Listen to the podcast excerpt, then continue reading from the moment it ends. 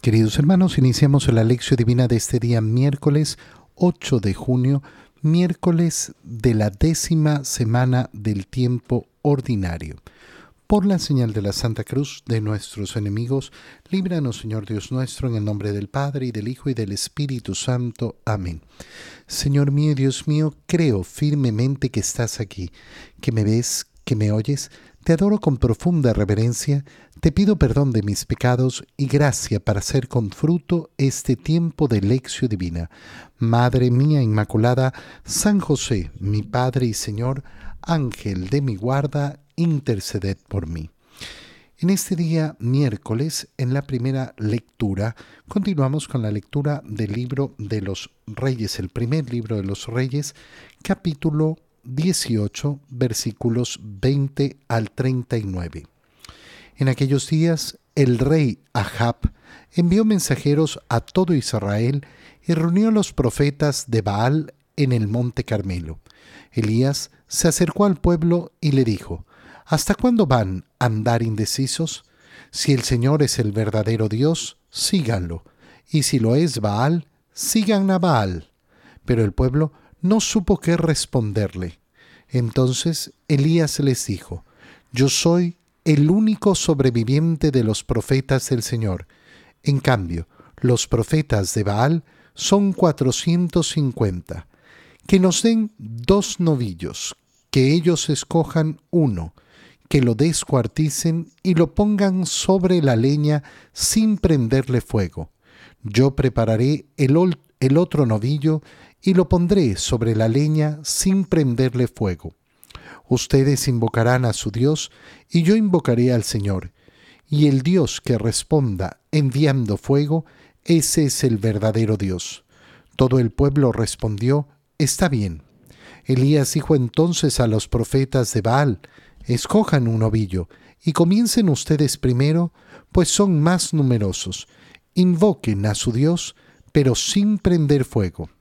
Ellos tomaron el novillo que les, que les dieron, lo prepararon e invocaron a Baal desde la mañana hasta el mediodía, diciendo, Baal, respóndenos.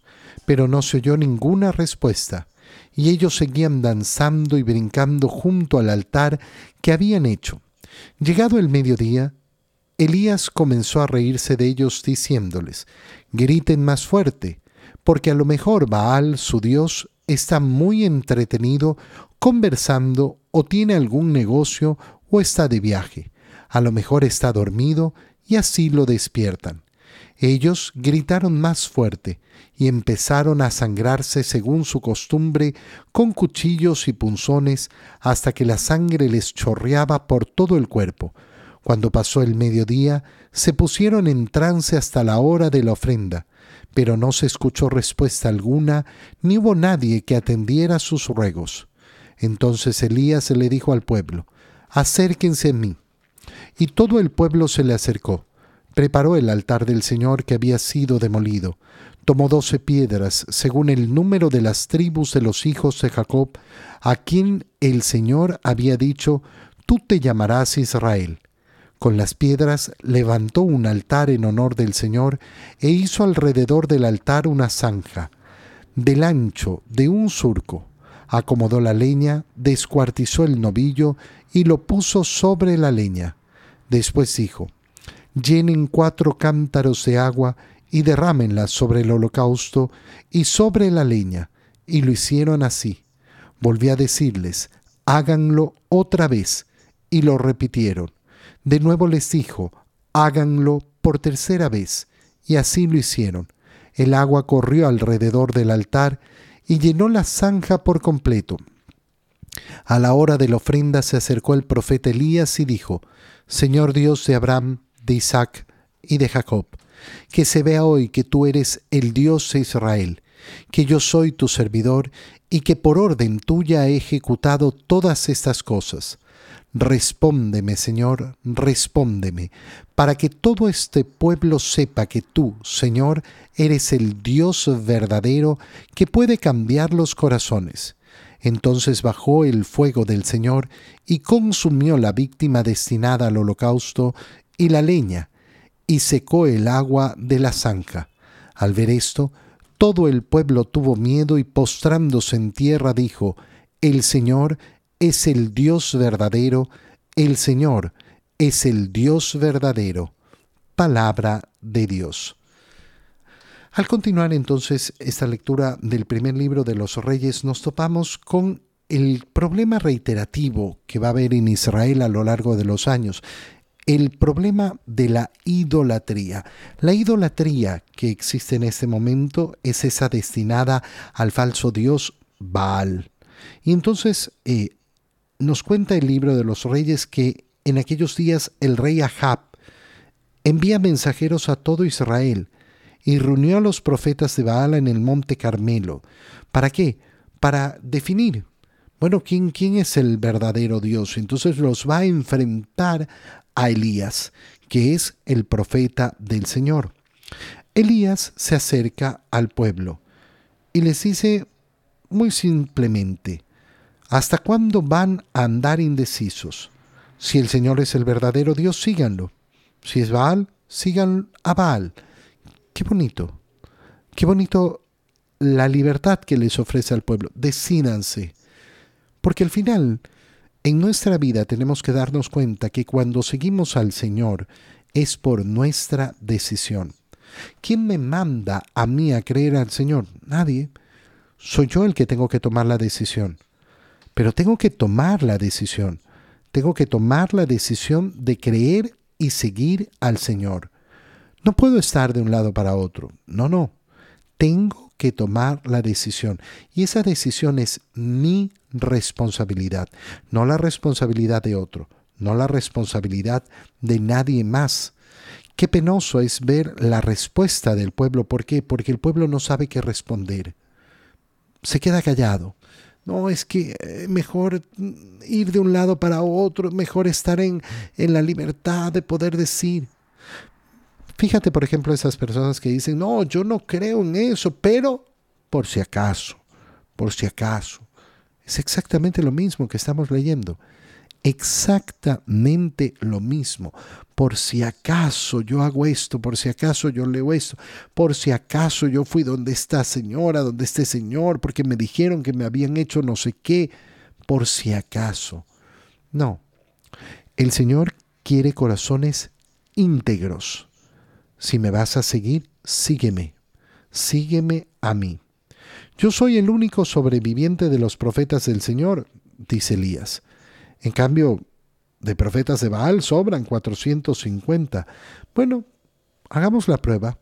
450 que hagan oración sobre un novillo para ver si Baal le responde. Y entonces aceptan esa oferta y efectivamente escogen el novillo, lo sacrifican y comienzan a hacer todos sus ritos, todos sus rituales. ¿Y qué obtienen? Nada. Rituales que, como nos dice la lectura, son asquerosos. Se punzaban para chorrear la sangre por todos lados. Toda esa vistosidad, toda esa falsa religiosidad con la cual nos tenemos que enfrentar continuamente continuamente. ¿Y qué lograron? Nada. Elías comienza a reírse de ellos. Oigan, griten más fuerte. Tal vez Baal está ocupado en algún negocio, tal vez está durmiendo, diciéndoles el absurdo, el absurdo de lo que creen, el absurdo en lo cual han puesto su esperanza. Qué bonito cuando nosotros nos damos cuenta que tantas, tantas, tantas cosas que la gente cree en este mundo son verdaderamente absurdas. Que en cambio la fe cristiana es una fe profundamente racional, profundamente racional. A nosotros nos pueden acusar de locos si es que no se entiende el cristianismo, pero aquel que conoce el cristianismo, entiende que es una fe sumamente racional, que no se basa en supersticiones, que no se basa en mitos, no, se basa en una razón profunda, en una verdad auténtica. Y efectivamente, Baal nunca respondió. Pero Elías no se conforma con eso, sino que no solo reconstruye el altar al Señor que había sido destruido, sino que toma la tradición, escoge esas doce piedras para representar las doce tribus de Israel, los doce hijos de Jacob, al cual el Señor le había cambiado el nombre por Israel. Pero además hace mojar toda la leña, hace crear un surco de agua alrededor del altar. ¿Para qué? Para demostrar la fuerza y la potencia de Dios, que queda efectivamente demostrada y cuando ven arder el sacrificio, el pueblo se postra en tierra. El Señor es el verdadero Dios. Tú y yo no necesitamos esto. No necesitamos esto cuando vivimos verdaderamente el camino del Señor, cuando recibimos la gracia del Señor, cuando confiamos en su palabra. Fíjate cómo el sacrificio va a ser la clave además. Cómo voy a encontrar verdaderamente a Dios? ¿Cómo voy a descubrir al verdadero Dios a través del camino del sacrificio? A través del camino de esa ofrenda hecha a Dios. En el Evangelio, continuamos con la lectura del Evangelio de San Mateo capítulo 5, donde inicia el Sermón de la Montaña. Y leemos hoy día los versículos 17 al 19. En aquel tiempo Jesús dijo a sus discípulos, No crean que he venido a abolir la ley o los profetas. No he venido a abolirlos, sino a darles plenitud. Yo les aseguro que antes se acabarán el cielo y la tierra que deje de cumplirse hasta la más pequeña letra o coma de la ley. Por lo tanto, el que quebrante uno de estos preceptos menores y enseñe eso a los hombres, será el menor en el reino de los cielos pero el que los cumpla y los enseñe será grande en el reino de los cielos. Palabra del Señor. Varias ideas que se nos presentan en estos dos versículos, tres versículos que hemos leído. Eh, continúa ese sermón de la montaña. Recuerda que el sermón de la montaña empieza en las bienaventuranzas y después hemos visto lo que leímos ayer. Ustedes son la sal de la tierra ustedes son la luz del mundo. Y ahora el Señor les dice, no crean he venido a abolir la ley o los profetas. El sermón de la montaña es el discurso fundamental del cristianismo. ¿En qué consiste ser cristiano? ¿En qué consiste seguir el camino de Cristo? agarro el Sermón de la Montaña, capítulos 5, 6, 7 y 8 del Evangelio de San Mateo, perdón, 5, 6 y 7, y eh, entonces voy a tener ahí el resumen. Esto, este es el camino que ofrece el Señor. Esta es la esencia del camino del cristiano. Y una de las cosas que sale inmediatamente al inicio de ese sermón de la montaña es esto. No he venido a abolir la ley ni los profetas. No es que lo que nosotros encontramos en el Antiguo Testamento como ley ya no sirve. Ah, no, yo vine a tirarlo para abajo. Qué importante darnos cuenta que ni siquiera el Señor ha venido a crear una revolución respecto a la antigua alianza. No, porque la antigua alianza tiene su valor y tiene su actualidad. Hay cosas que han quedado anuladas de la antigua alianza. Yo no necesito sacrificar animales hoy en día, por supuesto. ¿Por qué? Porque ha sido llenado con el único sacrificio del Cordero de Dios que es nuestro Señor Jesucristo. Pero eso no significa que los mandatos dados por el Señor se hayan cambiado. Especialmente ¿A dónde ha querido conducir la antigua alianza? Alejar el corazón de la idolatría. Alejar el corazón de la idolatría. A crear un pueblo que le perteneciera al Señor. Entonces, la esencia de la antigua alianza que tengo que vivir yo es esa. Tengo que tener mi corazón alejado de la idolatría porque yo le pertenezco a Dios, porque yo le pertenezco al Señor. El Señor no ha venido a abolir ni la ley ni los profetas, pero sí ha venido a darles plenitud. ¿Qué significa que ha venido a darles plenitud? Bueno, significa algo muy sencillo, que ha venido a explicar a su mayor altura la ley. que la ley no se limitaba simplemente a un cumplimiento ciego de una norma, sino a entender la profundidad de ese cumplimiento, a entender hacia dónde quería conducir el corazón de los hombres Dios. Eso es.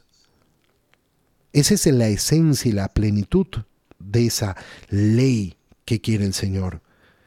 Y por eso continúa Jesús diciéndoles, yo les aseguro que antes se acabarán el cielo y la tierra a que deje de cumplirse hasta la más pequeña letra o coma de la ley. La ley del Señor y las palabras de la antigua alianza se cumplirán y se han cumplido y se cumplió todo lo que se refería al Mesías. Por eso, el Señor en la cruz, ¿qué va a decir? Todo está cumplido. Se ha cumplido todo, no se ha dejado de cumplir absolutamente nada. Todo lo que había sido anunciado se ha cumplido. En la vida, en la pasión, en la muerte, en la resurrección de nuestro Señor y en su ascensión al cielo, todo fue cumplido.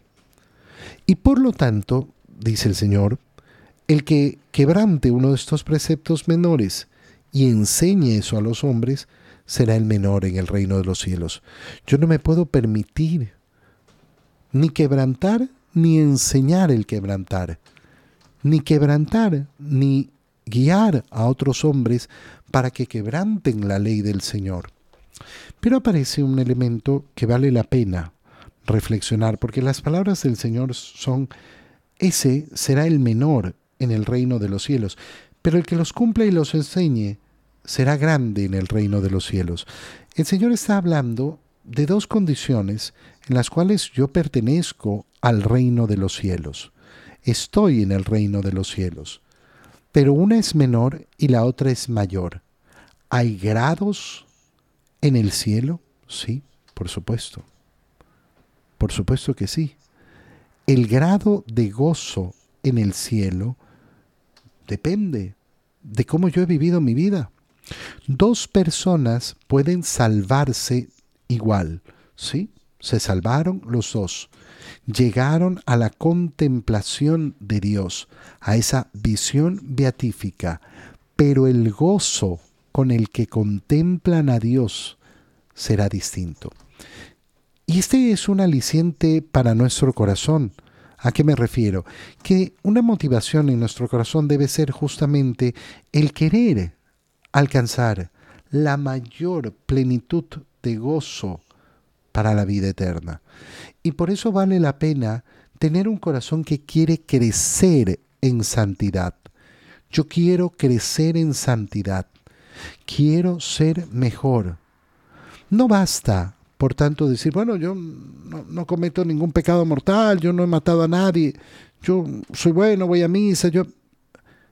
La perfección yo lucho por amar más al Señor. ¿Me basta para salvarme? Sí, posiblemente lo que hago me basta para salvarme. Pero la pregunta no es esa. La pregunta es, ¿estoy dando todo lo que puedo? Estoy empeñado en crecer, crecer en mi fe, crecer en mi amor, crecer, crecer en mi entrega al Señor. Crecer. ¿Para qué? Para además asegurarme que voy a tener el máximo del gozo que puedo alcanzar con los atributos que Dios me ha dado y con la gracia que Dios me da. Qué bonito, qué bonito tener en nuestro corazón ese deseo, ese deseo de crecimiento, ese deseo de santidad, ese deseo de quererle dar siempre más a Dios. Te doy gracias, Dios mío, por los buenos propósitos, afectos e inspiraciones que me has comunicado en este tiempo de lección divina. Te pido ayuda para ponerlos por obra. Madre mía Inmaculada, San José, mi Padre y Señor, Ángel de mi guarda, interceded por mí. María, Madre de la Iglesia, ruega por nosotros. Queridos hermanos, que tengan todos un muy feliz día.